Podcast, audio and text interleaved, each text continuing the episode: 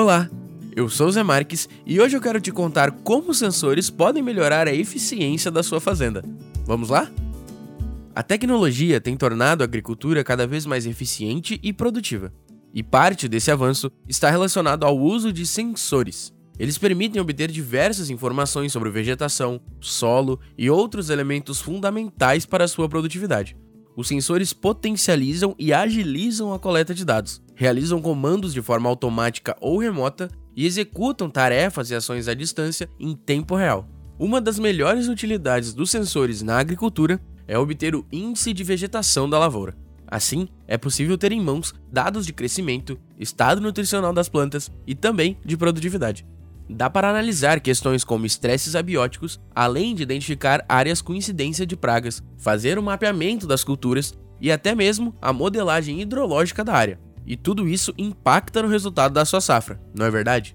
Outra vantagem do uso de sensores é ajudar nas análises e prospecção das características do solo de uma lavoura, cultura ou mesmo da propriedade. Eles potencializam os resultados da agricultura de precisão, com análise de dados em condições reais de campo de forma altamente eficaz e confiável. Outra técnica interessante e que vem sendo disseminada na agricultura é o mapeamento da condutividade elétrica do solo com o apoio dos sensores. Com a ajuda de um GPS, é possível determinar a textura e propriedade do solo de forma eficiente.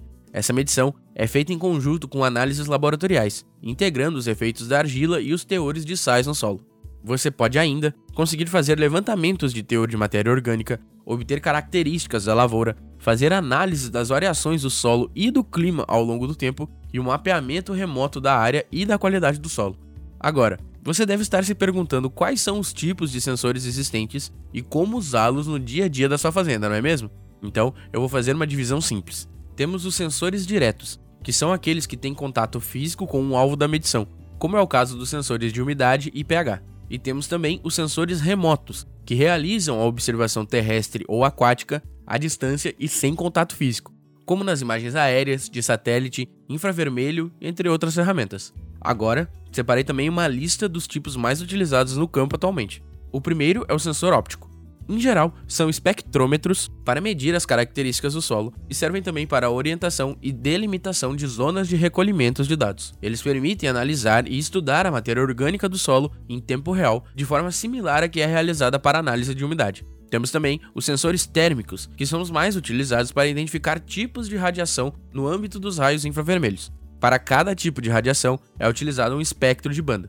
Existem sensores com até 15 bandas, com calibração independente para cada uma delas. Os sensores elétricos também vêm ganhando espaço na agricultura, permitindo caracterizar e analisar as propriedades físicas e químicas do solo, embasados na condutividade elétrica. É um tipo de medição que acaba sendo mais barata e mais eficiente até do que a realização de análises laboratoriais de grandes quantidades de amostras do solo.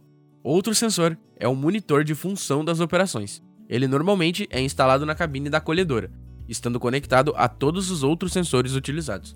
Isso permite que todas as informações sejam acessadas pelo operador da máquina, ajudando na análise da produtividade, umidade do grão, velocidade de avanço da colheita, quantidade total colhida, entre outras informações. Também ajuda no cálculo da produtividade dos grãos em uma etapa posterior. Existem ainda os sensores para medição do fluxo de grãos, que permitem analisar o fluxo dos grãos limpos antes de serem armazenados no depósito da máquina. Esses sensores podem ser de placa de impacto ou ópticos. Outros sensores que são muito utilizados são os específicos para a umidade de grãos, velocidade de deslocamento da colhedora e indicador da posição da plataforma da colhedora. Como você acompanhou, são muitos os tipos de sensores e os benefícios que eles podem trazer para a sua lavoura. Espero que você aproveite ao máximo essas informações e possa melhorar a automação e a produtividade da sua fazenda.